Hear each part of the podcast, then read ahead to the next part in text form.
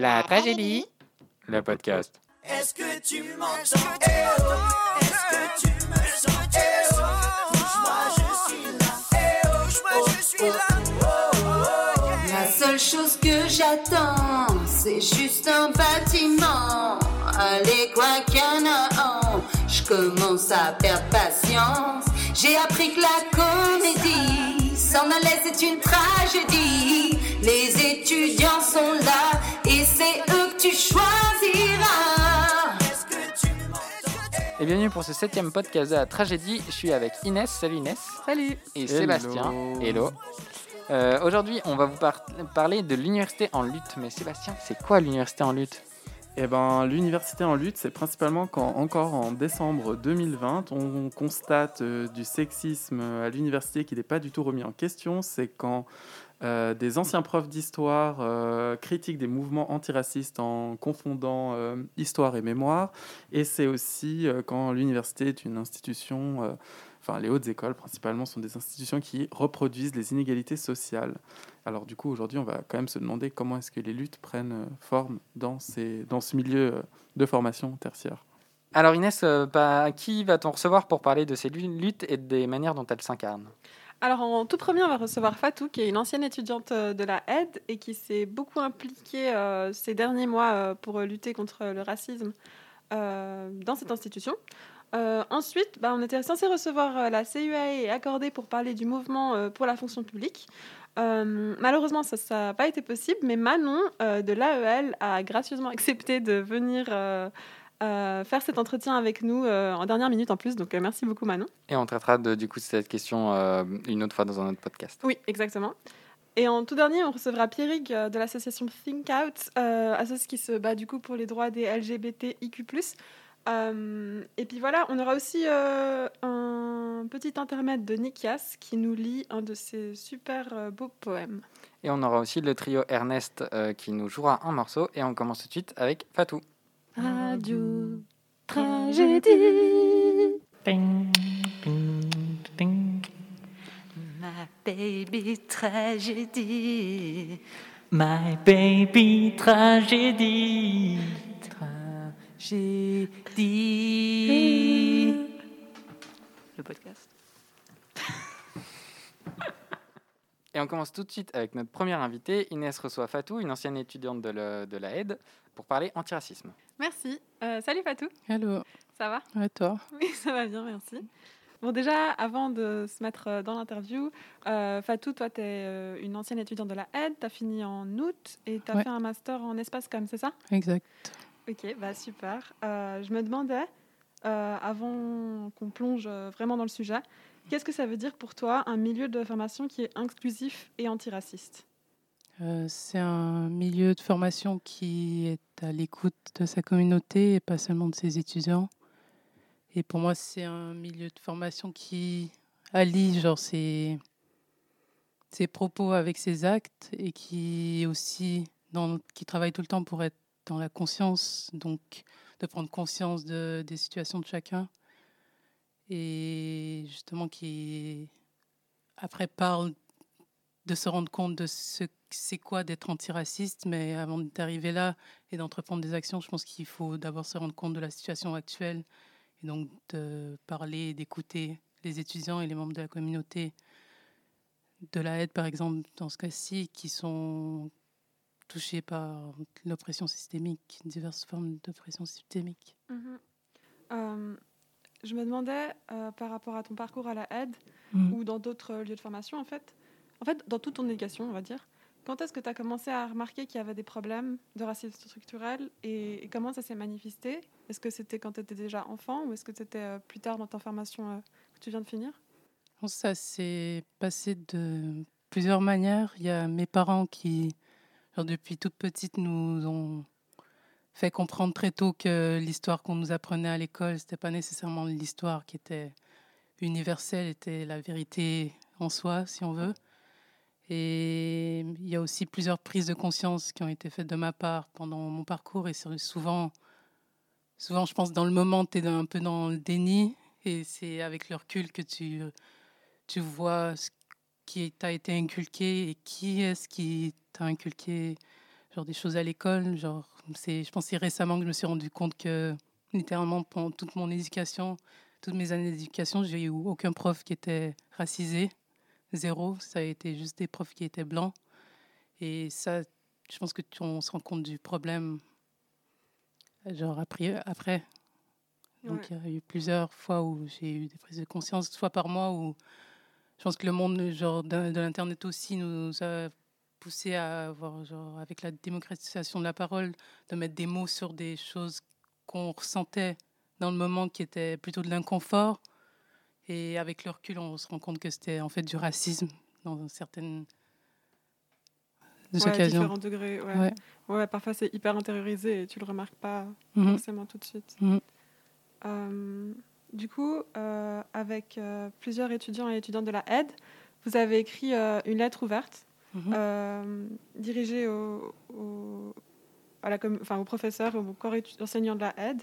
Est-ce que tu pourrais nous dire deux mots sur, euh, le contexte de cette lettre et, comment ça a été mis en place? Mhm. Euh, la base de la lettre, elle avait été écrite par deux alumni de la aide.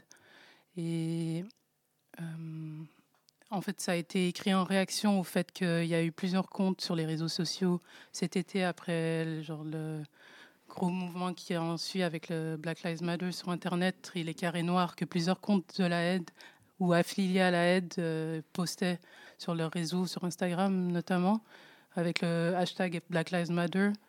Et je pense que cette lettre, elle a été écrite un peu en réaction à genre une frustration qui se montrait. En tout cas, moi personnellement, ça a été genre une volonté d'écrire cette lettre parce que je trouvais un peu hypocrite et un peu de la performance le fait que des carrés noirs aient- ont été postés sur des réseaux de la aide sans même. En tout cas, moi, après mon vécu pendant mon parcours à la aide, pendant ces deux ans que j'ai été là-bas, je n'ai pas senti que, genre, pour la aide, Black Lives Mattered, tu vois. Ouais. Et donc, euh, ouais, c'était un peu, j'avoue, un peu de la colère et de la frustration et essayer de, d'essayer de canaliser cette énergie pour que ça aille quelque, aille quelque part parce que ça sert à rien de s'énerver dans son coin. Ouais, ouais. Et puis euh, que ça aille à des demandes précises et que ça puisse faire changer les choses aussi, j'imagine. Ouais, exact. Euh, du coup, vous avez fait vraiment plusieurs revendications euh, dirigées à la aide.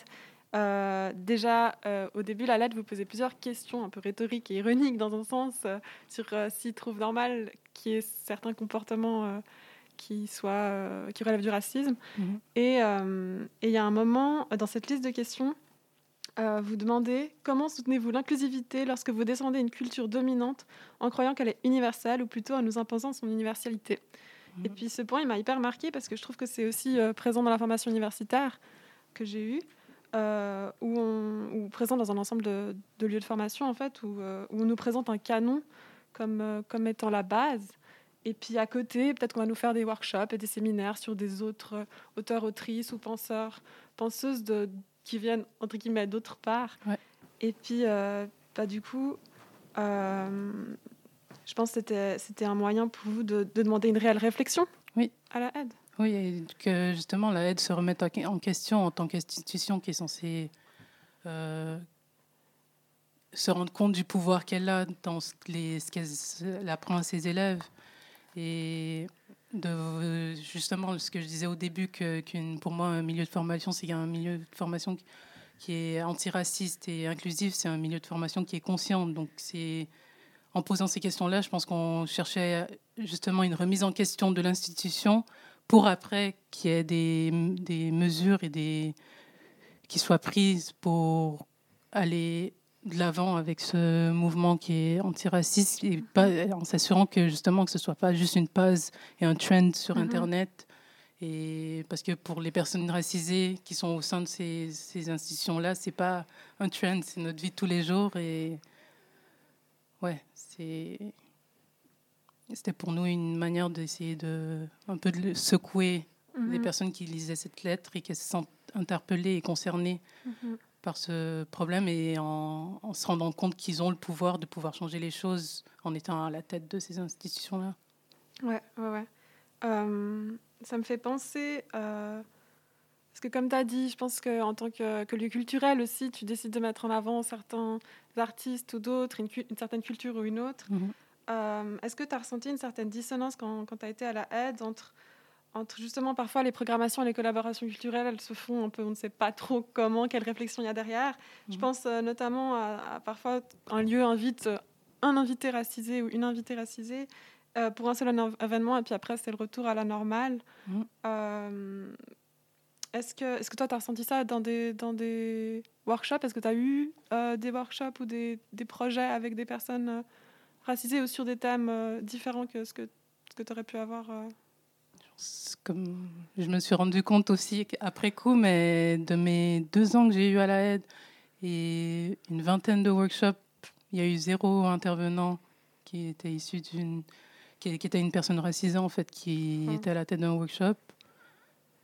Et ouais, déjà là c'est un problème en soi, mais oui, euh, je pense que j'ai été amenée à être témoin de plusieurs occasions, dans, pas seulement dans, pas dans mon département, mais dans d'autres départements où il y a des- ces invités-là. Et là, ça devient de l'exotisation et un peu du tokenisme d'inviter une personne juste pour pour représenter représenter. Qui repré- et après, cette personne-là, j'ai l'impression qu'elle.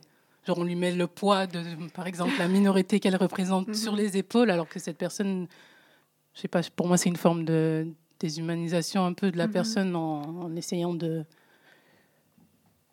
qu'elle soit le genre le moule parfait pour représenter cette minorité là Mhm. et ça efface un peu tout ce qui est son travail artistique je trouve ça on rentre ici aussi dans genre le white gaze genre le, le regard qui est apporté aux travaux de ces personnes là donc qui est vu sous un angle qui n'est pas celui auquel la personne genre elle a eu l'intention d'appartenir quand Mhm. elle produisait ses travaux et Oui, ça, ça invite pas forcément à une multiplicité de d'histoires et de, de manières d'être euh, créatif et, Ouais, et de démarches artistiques aussi qui viennent aussi des, des, des minorités. C'est pas seulement Mhm. une personne ou un invité qui va, Ouais. Qui va résoudre ça, c'est vrai. Ouais, c'est de réduire le, la chose à. C'est de la Ouais, réduire. de la réduction que, de- ouais. que je pense qu'en tant qu'être humain, on est tous. Genre, on est tous dans la multiplicité de ce que ce soit des références ou de ce qu'on produit. Mhm. Et le- ouais, le fait de, dans cette situation-là, de réduire une personne à une chose, c'est complètement déshumanisant. Mhm. Euh, Est-ce que après avoir euh, sorti la lettre ouverte euh, et bon, apparemment il y a eu un peu un petit malentendu par rapport à ça si j'ai bien compris. Ouais. Hum, déjà peut-être tu veux nous en parler. Ouais, peut-être.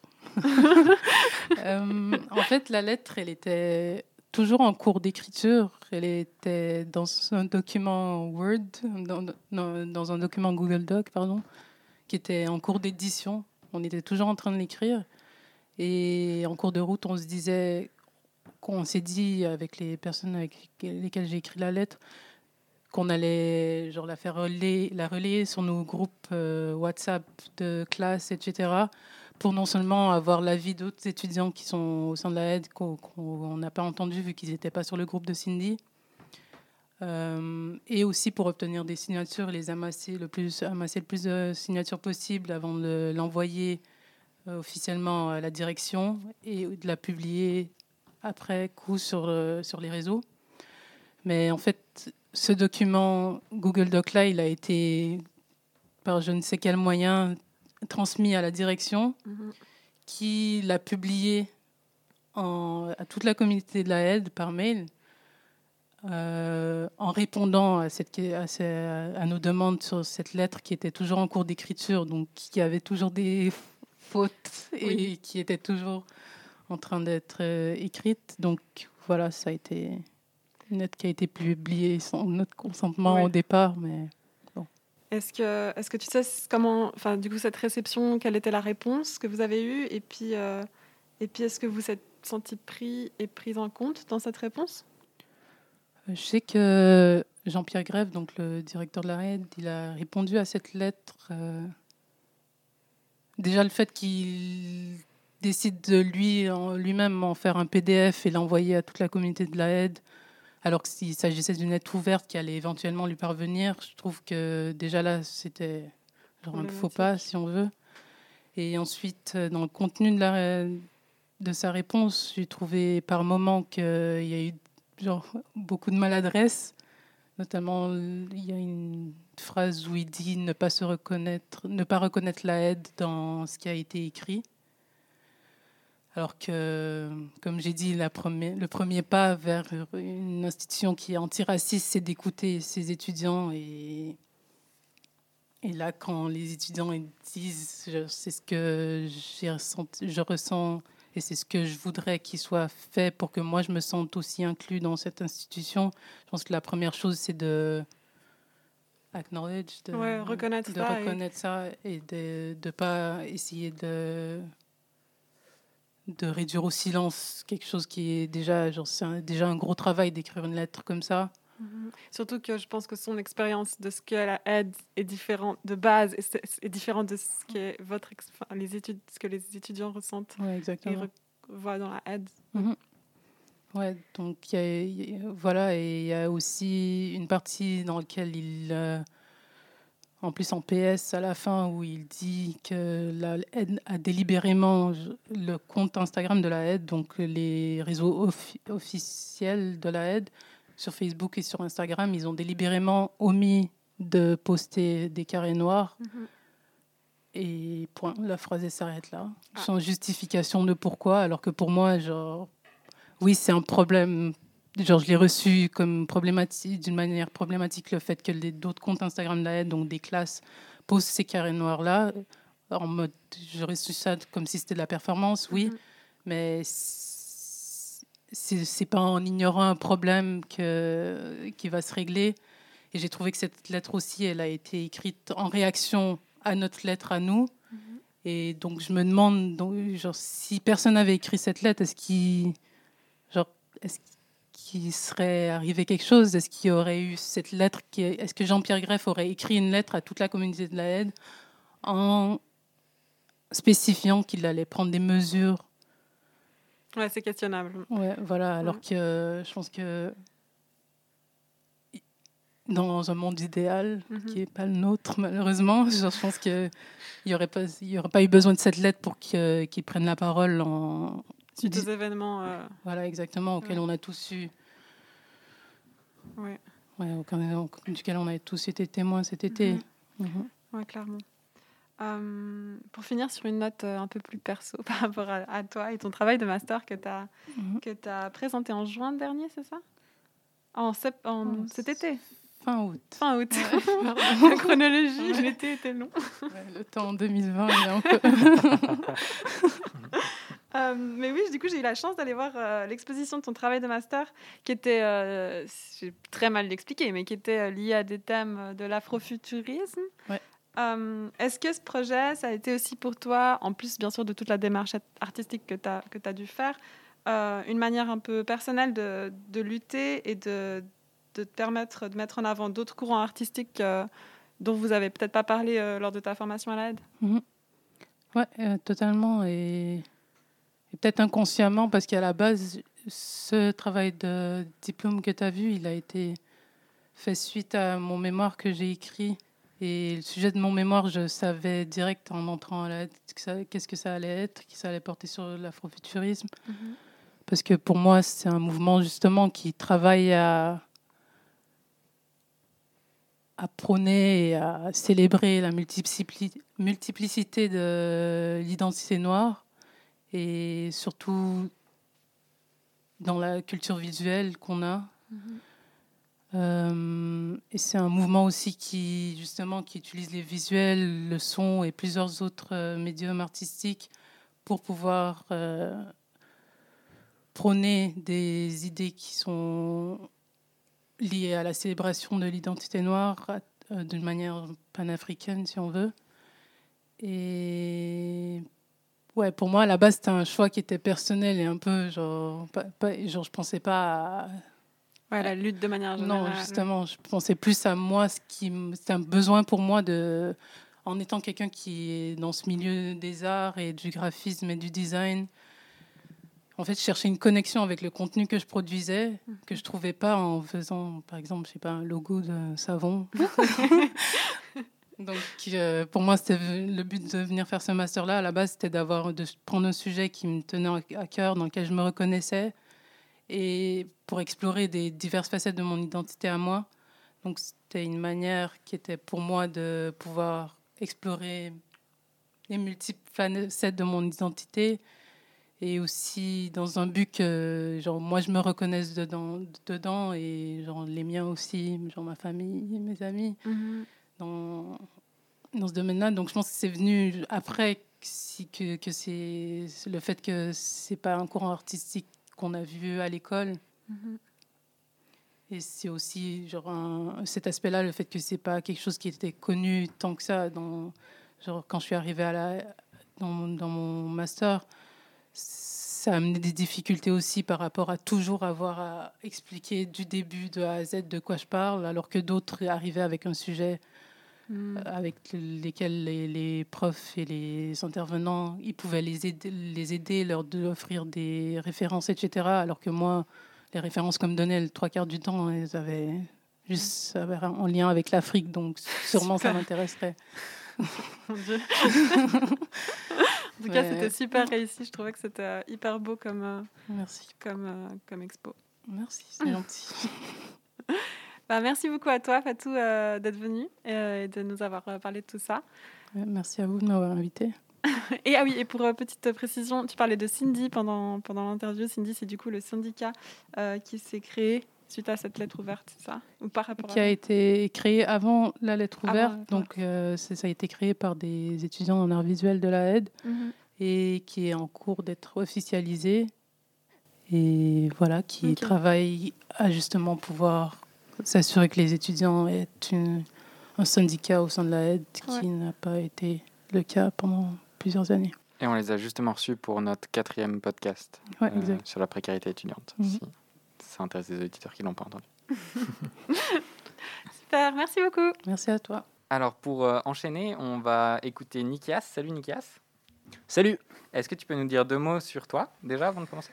Alors, je m'appelle Nikias Imhoff, euh, je viens de finir un master en interprétation à la Haute École de Musique. Je joue du piano et euh, je connais la tragédie depuis un petit moment. Euh, J'ai déjà participé à plusieurs événements en lisant quelques poèmes. À Et- quasiment tous nos événements d'ailleurs. Voilà, vu que tu le dis. et du coup, là, je vais vous lire un poème extrait de Élucubration. Trop bien. Alors on t'écoute. Du monde aux confins d'un monde, où la merveille obstinée gît aux pieds rugueux d'hommes rouges, pays d'hermine carmin où le ciel enlace les astres, où sous les mille et une lunes de la nuit, lorsque s'épousent coriandre et pamplemousse, l'ocre et la pourpre coulent. Ici, la reine seule psalmodie encore, et sur le rouleau du jour finissant, elle inscrit le palimpseste du suivant. La cérémonie des sauts impalpables s'ébroue, comme les bêtes s'arrêtant de chômer se soulèvent dans l'air rafraîchi, bêtes blanches dessinant ces îles démesurées dans le ciel, abris bruissants de songes. Aux marges haves de la vie, le havre du silence, sérail où l'heureuse caravane des nuits vient s'abreuver, se délasser et épier les gestes mécaniques des malandrins singeant l'approche de la rosée balai de saccades idolâtres que l'ombre régurgite. Combien douces étaient les mimiques de la princesse lorsqu'elle reprit le labeur de la parole offerte, la saisissant et la déliant de ce geste machinal jamais appris, mêlant ainsi ses syllabes au psaume blanc du sable, soliloque cosmétique des cieux où puise l'euro les yeux. Sous ces arbres qu'ébruite le soleil, sereine découverte d'ombres embrassées, arbre dont les branches susurrent au ruisseau l'histoire de ses sources, sources aux confins, aux confins de la source, fièvre fugace, abandon. À la faveur du bourdon de la fièvre, les bardes s'empêtrent, agitant un éventail de sons, ils soufflent la palinodie du vent. Plusieurs rêves s'éveillent, une voix toujours avide parle des arbres aux ombres, mais elle seule écoute les vêpres qu'elle vitupère. Sur le crépon des lagunes, à l'approche des confins, là où les chemins deviennent mauvais, éboulés, remplis de tourbes et de braises, la voix s'obstine sur la rature du sentier.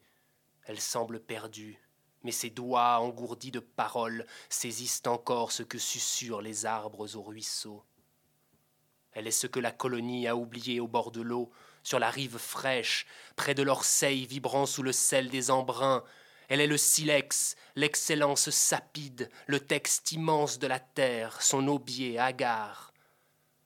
Ô combien vide l'esprit qu'en bruissant des mille sources de l'élégie, les mots en lui se diluent.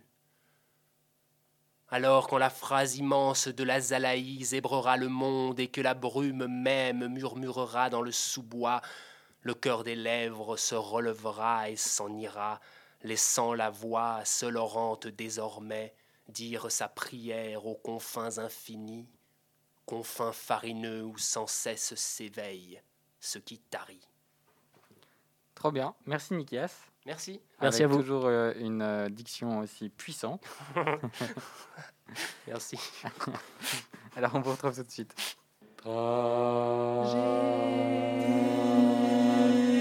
Podcast.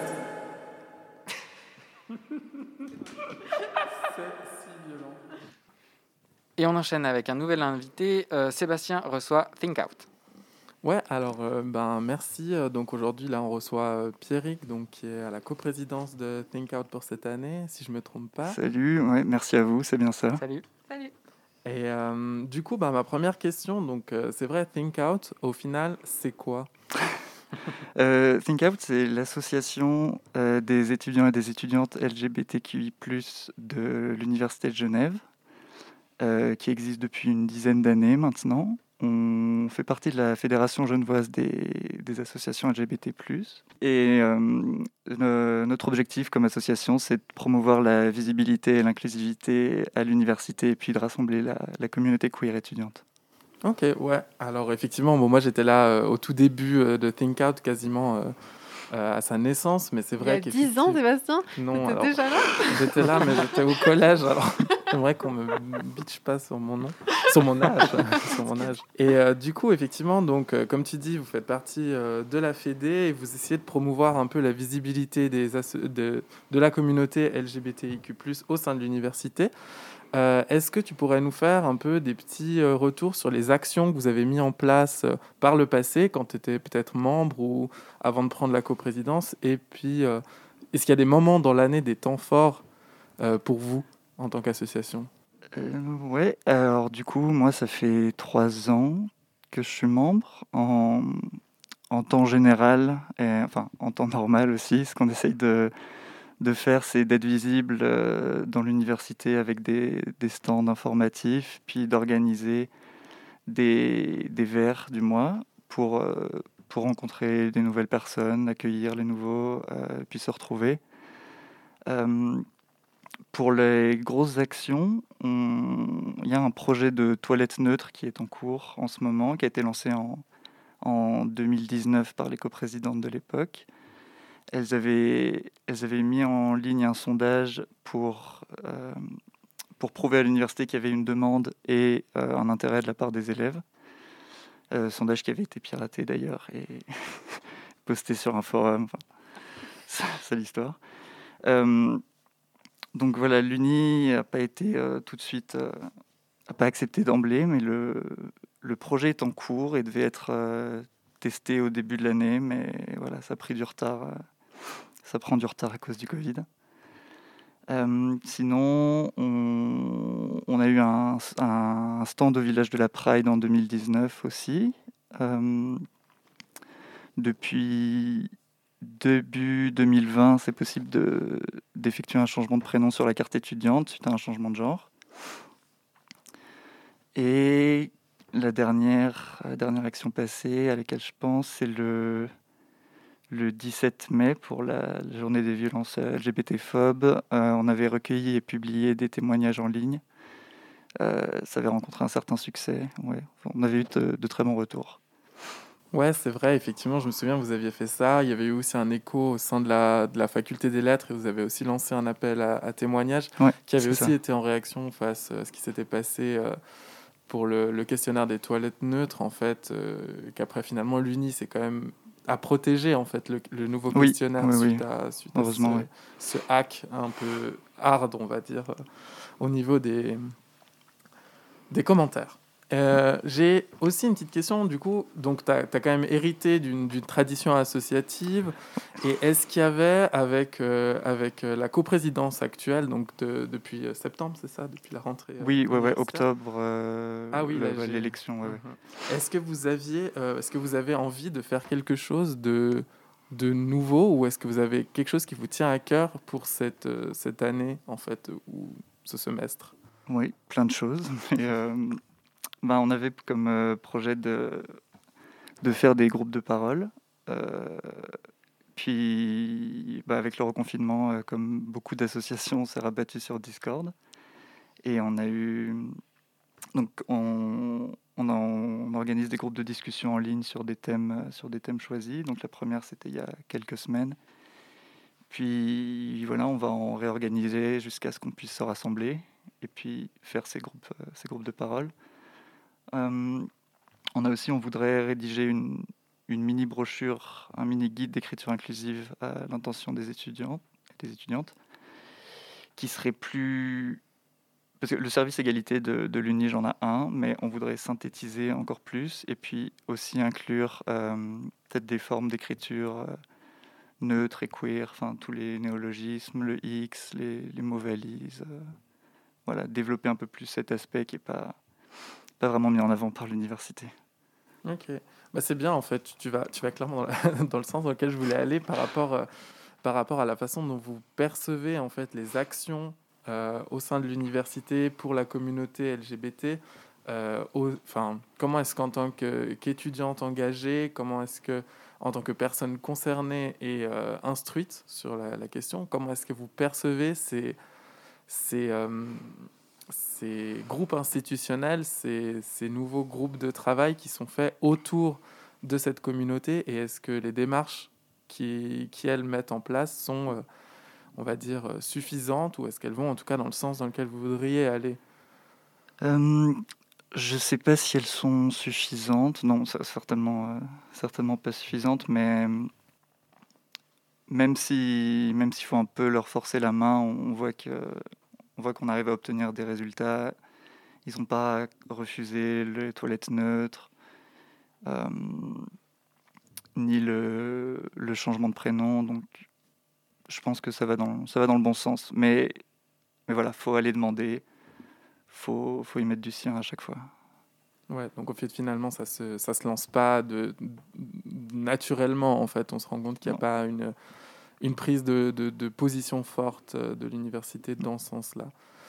Euh, J'ai aussi une petite question, et que ça c'est peut-être plus lié à ton ressenti pour toi, personnel ou quelque chose comme ça. Est-ce que tu as l'impression, euh, au sein de l'université toujours, qu'il y a, comme on le sait, une sorte de, de priorité mise sur certaines identités en fait de la communauté LGBTIQ+, dans la mesure où c'est un c'est quand même une, un, un sigle qui regroupe beaucoup de monde, c'est une communauté très vaste, et est-ce qu'on a l'impression qu'au sein de l'université, on est encore euh, à euh, traiter les questions de surface sans encore euh, se jeter dans le... Euh, bah, nous, notre association a pas, on n'a pas vraiment de ligne directrice ou de, de focus sur, sur une lutte. On, on essaye d'accueillir tout le monde, de donner de la visibilité sans distinction, que ce soit pour la journée du souvenir trans et non binaire, la journée de la visibilité de la bisexualité. Euh, donc voilà, un environnement safe pour tout le monde. Après, à l'université, je, pense qu'il y a un, problème de, visibilité générale euh, qui existe partout en fait, que, les luttes gays et lesbiennes sont toujours... euh, les gens connaissent plus, on- sont plus informés sur ces luttes que sur les, problématiques trans ou intersexes ou non-binaires. Mhm, Ouais. Et euh, est-ce que tu est-ce que tu penses qu'il y a une collaboration ou une euh, on va dire un partage qui pourrait se faire un peu plus euh, on va dire avec les étudiantes ou les personnes concernées de l'université au sein des services égalité vu que on voit que des fois il y a des réponses qui sont pas très cohérentes de ce service ou des démarches qui sont pas assez approfondies on va dire est-ce que tu penses qu'un échange plus euh, plus fort en fait à ce niveau-là est-ce que ça pourrait amener à de à de plus grands, à de, à de meilleurs dessins, en fait, de meilleurs projets? Oui, oui, oui. Euh, bah, justement, ça me fait, ça me fait penser au, à la campagne euh, Uni Uni du service égalité. Et puis, puis je me disais que ça, ça, met- ça mettait beaucoup l'accent sur le harcèlement sexiste, euh, ce, qui est, top. Mais il n'y a pas de service euh, spécifique aux discriminations sur euh, l'identité de genre ou l'orientation sexuelle. Donc oui, c'est, je pense que c'est même nécessaire que qu'on ait un dialogue avec eux cette année, en tout cas dans un futur proche.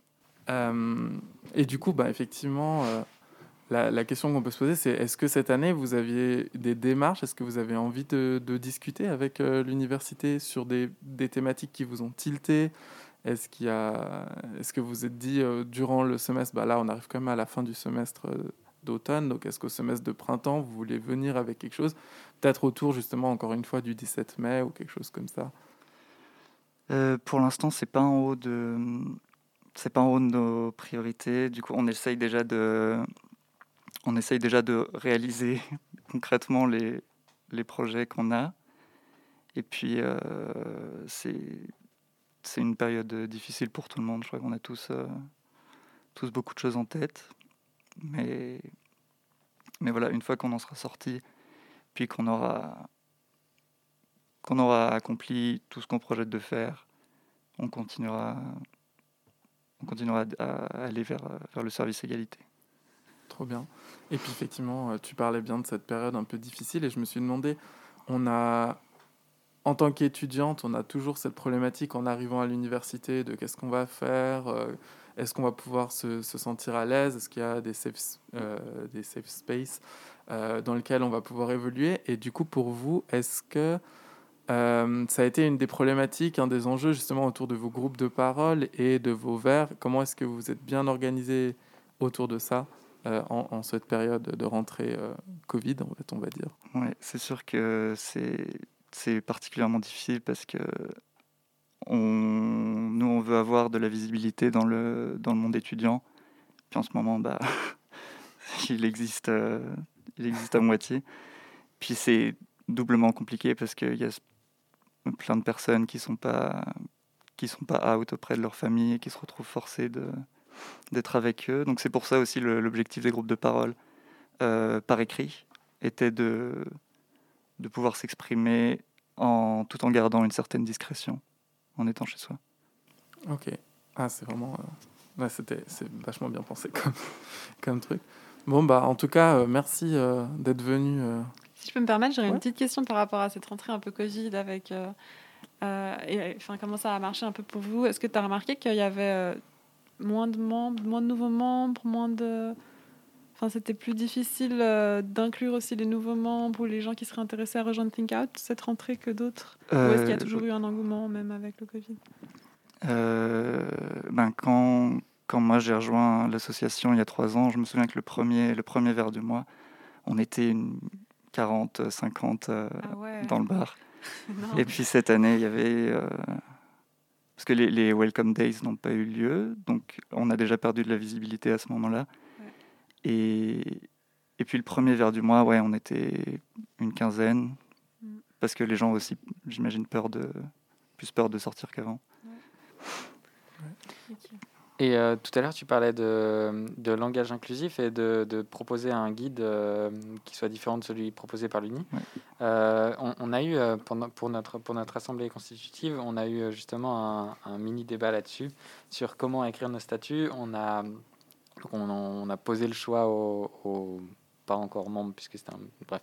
Euh, aux gens. On a posé le choix aux gens entre une écriture épicène et une écriture transinclusive. Et Mhm. on, il y, a- il y a eu un, euh, une question qui a été soulevée sur la reconnaissance légale euh, du transinclusif. Est-ce que c'est quelque chose déjà Est-ce que c'est c'est juste comme, euh, comme questionnement? Est-ce que le transinclusif est en effet pas encore reconnu au même titre que que, d'autres formes d'écriture, d'une part, et d'autre part, dans quelle, dans quelle mesure à l'université c'est une écriture qui, qui est acceptée et enfin, euh, typiquement, j'ai suivi un séminaire il n'y a pas longtemps où on a rendu des, des textes en transinclusif où on a été euh, remercié par un des assistants de l'avoir fait.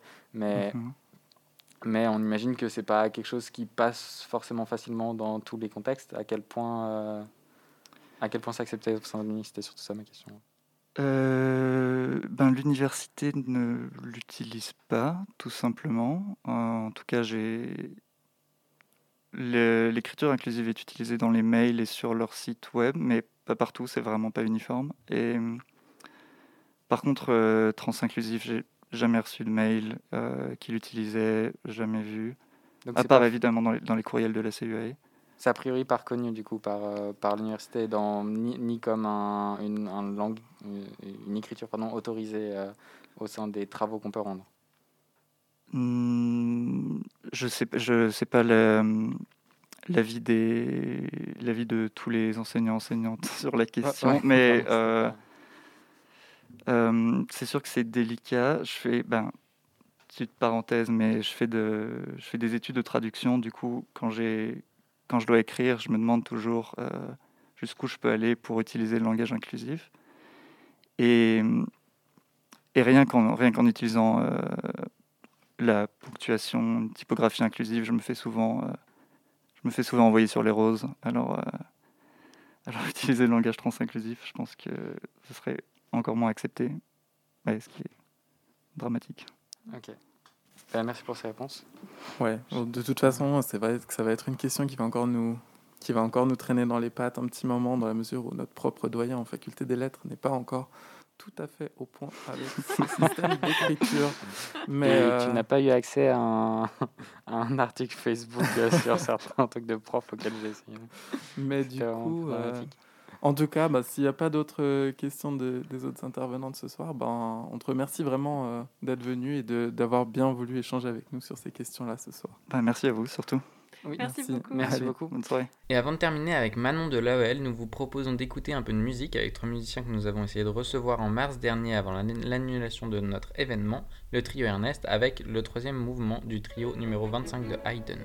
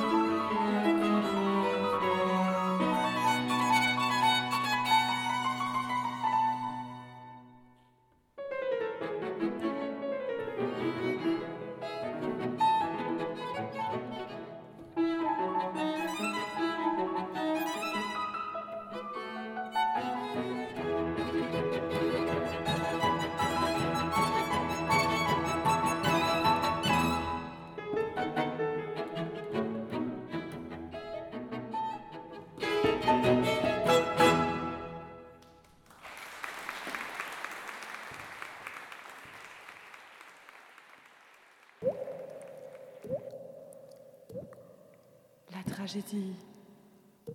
Le podcast. Alors, on enchaîne avec euh, Manon de l'Association des étudiants en lettres. Salut Manon. Bonjour. Euh, Est-ce que tu peux nous dire un peu qui t'es et qu'est-ce que tu fais au sein de l'AEL Oui, alors euh, moi actuellement je suis coprésidente de l'AEL, donc l'association des étudiantes en lettres. Donc euh, cette association elle a pour but d'accompagner les étudiantes euh, en lettres dans leur parcours universitaire. Donc euh, on est là pour euh, répondre à leurs questions, euh, répondre à leurs besoins si elles ont besoin d'accompagnement pour des questions administratives aussi. On peut les aider, les rediriger. On est là aussi pour animer un peu la, la vie estudiantine, donc en organisant des événements ponctuels, pour justement que l'université ne se résume pas à venir à son cours et en repartir, mais plutôt euh, en faire un lieu de vie. Ok, Euh, trop bien. Et, euh, et du coup, on est là pour parler un peu des luttes que vous avez pu mener avec l'AEL pour, euh, pour les étudiants à l'université. Il y en a une dont vous avez obtenu a priori gain de cause récemment, c'est la semaine de révision. Pour faire un peu un historique, c'est une, euh, une, euh, une revendication de longue date qui a commencé en, en- du coup euh, d'après En votre site- 2017. alors, d'après d'après votre site, c'est en 2016. euh, et qui, qui, a- qui est même passé, euh, qui, qui, qui est de longue date, en tout cas, discuté par les étudiants. Comment, comment ça a été relancé Puisque votre site explique que vous avez obtenu euh, que la semaine de révision commence au mercredi, ce qui n'a jamais été le cas au final, il me semble. Non, parce qu'en fait, euh, on l'avait obtenu, mais officieusement. Donc en fait, on nous avait dit. euh, donc tu parles bien de. Il de y a... 2018. Ouais. Euh, Donc euh, à cette époque-là, en fait, on nous avait dit qu'on obtiendrait euh, que le début de la session d'examen commencerait le mercredi, mais toujours en catimini en disant on vous le donne, mais c'est pas officiellement parce qu'on ne peut pas changer le calendrier académique. Euh, et puis du coup, c'était les profs. On va essayer de faire en sorte que les profs commencent leurs examens euh, le mercredi, mais il y a quand même eu des examens le lundi. Donc en soi, c'était une fausse promesse qui n'a pas forcément été tenue. Et du coup, nous, cette année, on voulait vraiment que ça devienne officiel, quelque chose qui soit inscrit dans le calendrier académique. Et puis, en fait, tout est parti de, du corona, en fait, c'est grâce à lui. Au moins un côté positif euh, à cette histoire. En fait, euh, donc justement, l'argument principal du décanat, c'était que le calendrier académique était toujours sorti et du coup qu'on pouvait rien changer. Et le coronavirus a créé un précédent car en juin 2020, le décanat a décidé euh, deux mois avant le début de la session de juin de décaler le, le calendrier académique et enfin pardon de décaler la session de juin des examens et d'offrir une semaine de révision pour les étudiants et étudiantes à cause de la situation exceptionnelle du coronavirus. Et du coup, ça a créé un précédent et c'est ça qui nous a permis de nous lancer et de nous motiver à reprendre ce combat qu'on avait un peu laissé de côté parce qu'il y avait plus urgent euh, dans nos vies euh, Pendant la respectives et puis pendant la crise, etc. Euh, du coup, on s'est dit que bah, c'était le moment.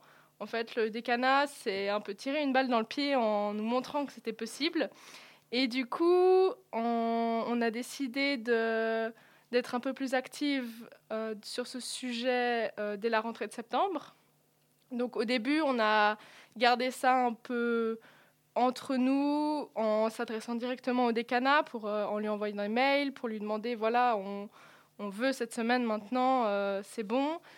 Et puis se heurtant toujours aux mêmes arguments aux mêmes murs on a décidé de lancer une campagne publique donc sur les réseaux sociaux en collaboration avec toutes les autres associations des lettres. Donc euh, on a écrit une lettre ouverte où on détaillait euh, tout l'historique de ce combat, donc justement que ça commençait depuis 4-5 ans, qu'on se heurtait toujours au, au refus du décanat, de la faculté, et que en fait c'était un besoin vital des étudiants et étudiantes euh, cette semaine de révision, que ça avait aucun sens par rapport à la session de janvier, pour laquelle on a pratiquement un mois de révision, alors qu'elle est beaucoup plus légère que celle de juin, parce qu'on a beaucoup de cours annuels en lettres. Et alors qu'en la session de juin, on nous donnait euh, deux jours, donc euh, un week-end. Donc ça, ça nous semblait euh, totalement incohérent. On a lancé du coup cette lettre ouverte avec euh, chaque semaine, donc date un peu symbolique de ce qu'on voulait obtenir, euh, un post Facebook, Instagram, etc., avec des slogans. Et puis chaque semaine, on avait des associations différentes qui se rajoutaient, donc qui donnaient beaucoup plus de poids à notre lettre. Et puis finalement, c'était le 30 novembre, il me semble, qu'on a reçu enfin le mail tant espéré de Yann Blanc qui nous disait que le rectorat avait accordé cette semaine de révision. Du coup, euh, ce, que, ce que tu nous dis, c'est qu'au final, c'est passé par euh, la voie publique essentiellement. Est-ce qu'en parallèle, vous aviez toujours des discussions avec le rectorat et est-ce que ça, vous avez pu sentir quelque chose qui faisait que sa position euh, bougeait? Ou ce qui, a, ce qui a vraiment marché, ce qui a fait pression, c'était simplement le fait que ce soit public ou il y avait d'autres d'autres ressorts Alors ça, on ne pourra pas le savoir, mais c'est vrai que depuis qu'on a lancé cette campagne sur les réseaux, euh, on, a eu, on a continué toujours euh, nos mails et nos entretiens avec Yann Blanc, mais dans ses réponses, on a senti qu'il était un peu plus enclin à discuter et puis qu'il allait euh, voir toujours avec d'autres personnes parce que c'était un des arguments aussi qu'il nous, qu'il nous donnait. C'était, c'était pas lui, parce que lui, il nous l'aurait donné tout de suite la semaine de révision, mais il y avait telle instance, tel service qui bloquait. Et du coup, on a fait pression. À chaque fois qu'il nous donnait un obstacle, on lui a dit bah, nous, on est d'accord de parler directement avec ces personnes pour voir justement euh, quels, quels sont ces obstacles et puis euh, essayer de trouver des solutions ensemble, donc sans passer par le doyen comme intermédiaire. Et puis, euh, donc, il nous disait, voilà, je vais essayer de voir avec le rectorat, avec le rectorat. Et puis, on insistait, on insistait, on n'a pas lâché. Et puis, finalement, on a eu, euh, il nous a dit que le rectorat avait accepté euh, de, mettre cette, de mettre cette semaine. Et du coup, la, disposition actuellement, enfin la nouvelle disposition qui va entrer en vigueur, c'est le fait que la dernière semaine euh, sera supprimée. Mais on est d'accord que ce n'est pas vraiment ce que vous attendiez. Vous vous espériez plutôt de repousser d'une semaine euh, la session. Oui, exact, parce que c'est vrai que le semestre euh, en lettres, déjà, il est assez court. Je crois que c'est l'un des, des plus courts euh, des autres, dans les autres, que par rapport aux autres facultés. C'est 12 ou 13 semaines, c'est Voilà, exactement, alors que dans les autres facultés, c'est facilement 14 euh, semaines. Donc nous enlever une semaine de cours, c'était pas du tout nous ce qu'on voulait, parce que ça coupe les programmes, ça enlève de la matière pour les cours, etc. Nous, ce qu'on avait proposé, effectivement, c'était de décaler tout d'une semaine, donc de commencer la session une semaine plus tard, de finir la session une semaine plus tard. Mais euh, ça posait un problème au service d'examen qui avait besoin de tant de temps pour préparer ensuite la session d'août. Parce qu'en lettres aussi, on a cette particularité que la session d'août, c'est une session comme une autre, c'est pas une session de rattrapage. Donc elle peut être tout aussi importante que, que celle de juin. Et Yann Blanc nous disait que le service d'examen, pour les services d'examen, c'était pas possible. Et du coup, on avait proposé d'autres solutions, par exemple de commencer euh, le- d'enlever que deux jours de cours, donc par exemple de finir le mercredi et de recommencer, euh, pardon, de oui, de Finir jeudi, du coup, le mercredi, enfin d'avoir encore le, mercredi des cours et de commencer la session euh, bah, le mercredi Ouais. d'après, ce qui nous enlèverait que deux jours de cours au lieu d'une semaine. Mais ça n'a pas été cette solution qui a été prise. Je pense que le décanat ne voulait absolument pas décaler la session de juin. Et du coup, on a eu cette coupe euh, dans notre semestre. D'accord. Et, euh, et pour finir, du coup, est-ce que vous avez euh, d'autres d'autres projets de, de militantisme politique au sein de l'AL Est-ce qu'il y a, a d'autres sujets un peu brûlants pour l'association?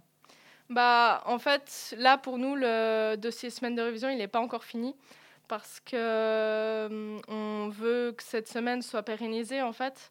Donc, on nous l'a accordé pour cette session, mais on veut qu'elle reste. Ah, du coup, là, c'est vraiment juste pour une année, en fait. C'est pas du tout euh, Ouais, bah, en fait, inscrit.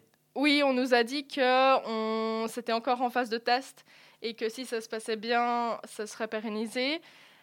Et nous, ça nous convient pas du tout. En fait, on veut vraiment que ce soit officiel, que une semaine soit réservée pour euh, les révisions euh, pour la session de juin toutes les années jusqu'à la fin de la faculté de lettres. Euh, Qu'on espère venir le plus tardivement voilà, possible. exact. Et du coup, on, en fait, on veut vraiment. euh, donc, ça, ce sera aussi euh, à voir. Et puis, euh, en fait, cette semaine qu'on nous a donnée, en fait, elle s'est transformée en session de, questions. En fait, donc des sessions facultatives où les étudiantes pourront venir poser leurs questions. Et nous, ce qu'on veut faire, c'est vraiment que les profs, enfin que les membres du corps enseignant respectent cette idée, ce concept de facultatif et que hum, ne, hum, ne se disent pas bon bah tant pis, je suis en retard dans mon programme, il faut quand même que je fasse ce dernier cours. Donc je vais demander à mes étudiantes de venir quand même euh, participer à un cours la dernière semaine. Et donc ça, ça va être aussi un combat euh, difficile, je pense, euh, à mener. Après, dans les prochains combats... hmm.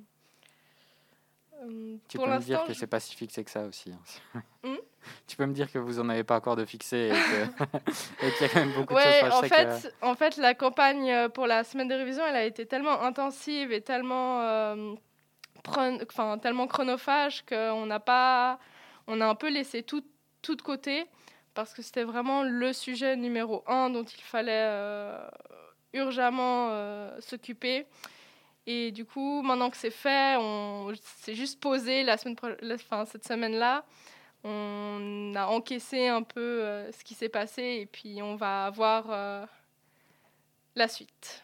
Trop bien. Bah, merci beaucoup d'être euh, venu Manon, d'autant que j'ai oublié de le dire en intro, mais tu remplaces au pied levé une, euh, une autre euh, intervenant, enfin un autre groupe d'intervenants qui devait venir. Alors merci beaucoup. Pas de souci. Merci puis, à vous. À bientôt. À bientôt. Ciao, ciao. Et on se quitte sur l'hymne de la tragédie Heyo, repris par le collectif du Feu de Dieu.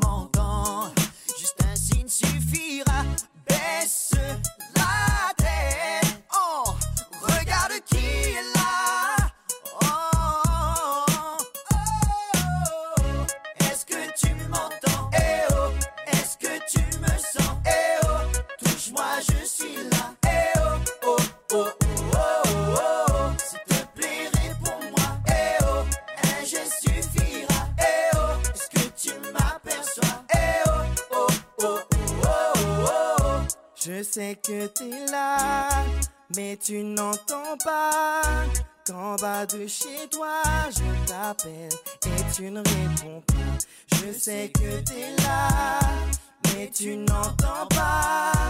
Qu'en bas de chez toi, je t'appelle. Est-ce que tu m'entends? Est-ce que tu me sens? Un je suffira, s'il te plaît, réponds-moi. Est-ce que tu m'aperçois? en bas de chez toi, je fais les 100 pas. Est-ce que tu me vois? Dis-le-moi. Ah, est-ce que tu m'entends? Eh oh, Est-ce que tu me sens? Eh oh Touche-moi, je suis là. Eh oh, moi je suis là.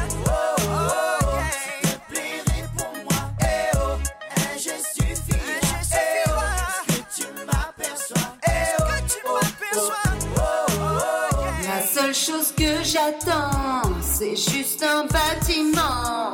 Allez, quoi un, je commence à perdre patience. J'ai appris que la comédie s'en aller, c'est une tragédie. Les étudiants sont là et c'est eux que tu choisis.